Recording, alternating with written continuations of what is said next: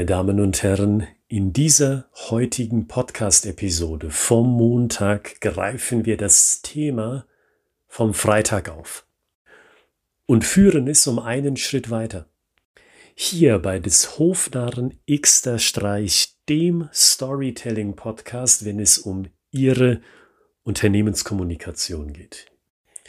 Ich freue mich, dass Sie da sind. Mein Name ist Oliver Gritzmann und zuerst möchte ich Ihnen ins Gedächtnis rufen, worum ging es denn am letzten Freitag?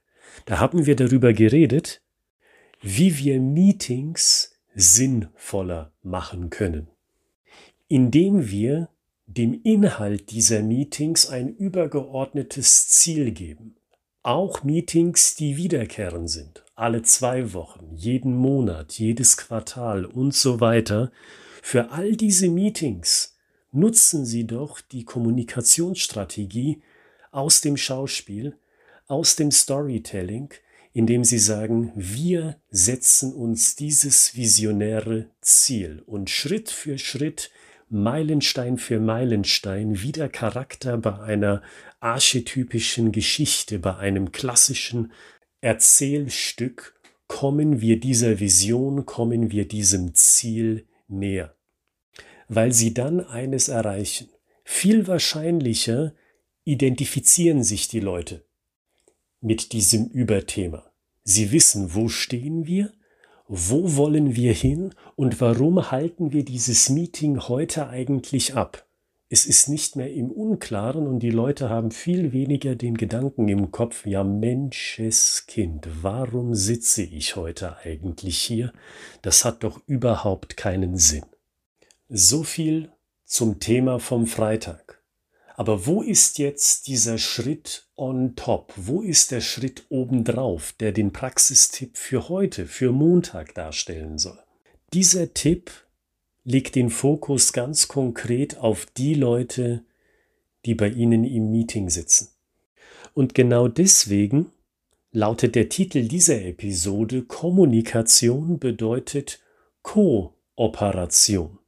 Soll ganz einfach heißen, salopp ausgedrückt, verlangen Sie auch etwas von den Leuten, die da im Meeting sitzen. Und zwar verpflichtend. Weil wie häufig passiert es, dass Meilensteine für ein Meeting erreicht werden sollten, damit man da weiter anknüpfen kann, aber die Leute sagen, oh, das Projektgeschäft, das war so hektisch und so viel in der letzten Zeit. Wir hatten Multitasking, ich war in drei Projekten gleichzeitig mit involviert. Ich habe den Meilenstein für das Meeting nicht geschafft. Und das wird von der Abteilungsleitung toleriert. Ein ums andere Mal. Und wenn das passiert, dann bringt Ihnen die beste Story nichts als Kommunikationsmethode. Weil Sie können ja nicht auf der einen Seite sagen, passt mal auf, Leute, das ist unsere Vision. Deswegen haben wir dieses Meeting. Deswegen arbeiten wir auf dieses Ziel hin. Deswegen haben wir die Meilensteine und das gibt auch unserem Zusammentreffen heute seinen Sinn, und auf der anderen Seite sagen sie, naja, aber wenn wir den Meilenstein nicht erreicht haben, ist es ja auch okay. Oder ist es schade, aber daraus folgt keine Konsequenz. Das zeigt zweierlei. A, in diesem Beispiel haben sie ihren Laden nicht im Griff. Und B, die Story, die Vision, der Meilenstein ist eigentlich eine Lüge weil es gibt offenkundig keine schwerwiegende Konsequenz, wenn man von dem festgesetzten Ziel, von der festgesetzten Story abdriftet. Und genau deswegen verhält sich Storytelling-Kommunikation im Unternehmen genauso wie im Theater, im Schauspiel, in Büchern oder bei einem sonstigen Entertainment-Medium. Denn wenn ich bei einem Film beispielsweise mich hinsetze und da wird mir eine Geschichte erzählt von einem Helden, von einer Heldin, die hat sich das Ziel X gesetzt und sie arbeitet und tut, um dieses Ziel zu erreichen.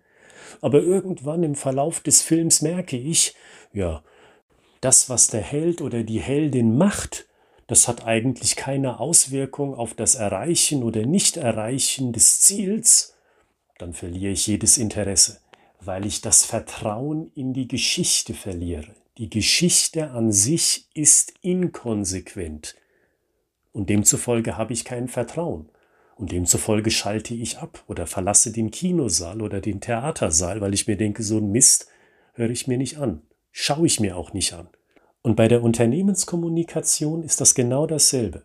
Wenn Sie sich dazu entscheiden, ich will mehr als nur Zahlen, Daten und Fakten präsentieren, sondern will so einen emotionalen Überbau schaffen, so eine Geschichte, so einen Leitfaden, dann sind Sie darauf angewiesen, dass Sie als Führungskraft, beispielsweise als Abteilungsleiterin, diese Storyline, diesen roten Geschichtsfaden auch aufrechterhalten, indem Sie Ihrem Team etwas abverlangen, indem Sie verlangen und kontrollieren, wir haben uns darauf geeinigt, auf diesen Meilenstein, und das ziehen wir jetzt auch so durch.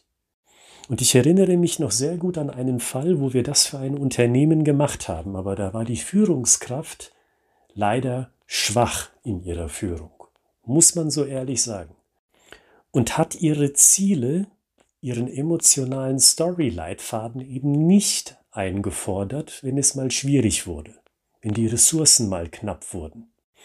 Und dann passierte genau dasselbe. Das Vertrauen war weg. Und wenn das Vertrauen erstmal weg ist, dann kann man das in der Regel nicht mehr einfangen. Dann passiert genau dasselbe wie beim Entertainment. Man schaltet ab oder man verschwindet. Dann ist man wieder, wie schon am Freitag bei der Episode gesagt, plötzlich bei den Meetings nicht mehr, weil man hat eine tolle Ausrede gefunden. Oder gerade im Angestelltenverhältnis in der freien Wirtschaft, und das ist ja ein Unternehmenspodcast hier, verlassen die Leute auch mal das Unternehmen, ist ja viel einfacher, als wenn man Beamter ist. Und das war's dann. Das heißt, stellen Sie sicher, dass Sie die Leute mit einbeziehen, dass Sie den Leuten was abverlangen, dass Sie Ihre Meilensteine erreichen. Und dann erreichen Sie, und das ist mein letzter Punkt, auch noch etwas anderes. Weil wenn Sie die Vision aufmachen, das und das wollen wir erreichen, in der Produktion, im HR, im Vertrieb, im Marketing, und Sie fordern diese Meilensteine ein, dann verinnerlichen Ihre Mitarbeiter beim nächsten Meeting genau die Storyline, genau den roten Faden, den Sie gesetzt haben. Dann kommt das nicht nur aus Ihrem Mund, sondern auch aus deren Mund, weil Ihre Mitarbeiter plötzlich Teilhabende sind an der Vision, die Sie vorgeben. Und das ist mein Praxistipp für Sie heute. Und am Freitag dieser Woche da kümmern wir uns um ein artverwandtes Thema. Wie begegnen Sie kommunikativ eigentlich Respektlosigkeit von Ihren Teammitgliedern? Und bis zum Freitag wünsche ich Ihnen eine gute weitere Arbeitswoche in diesem frühen Jahr 2022. Kommen Sie gut rein, haben Sie viele gute Momente für sich, aber auch in der Teamkommunikation. Wir hören uns am Freitag.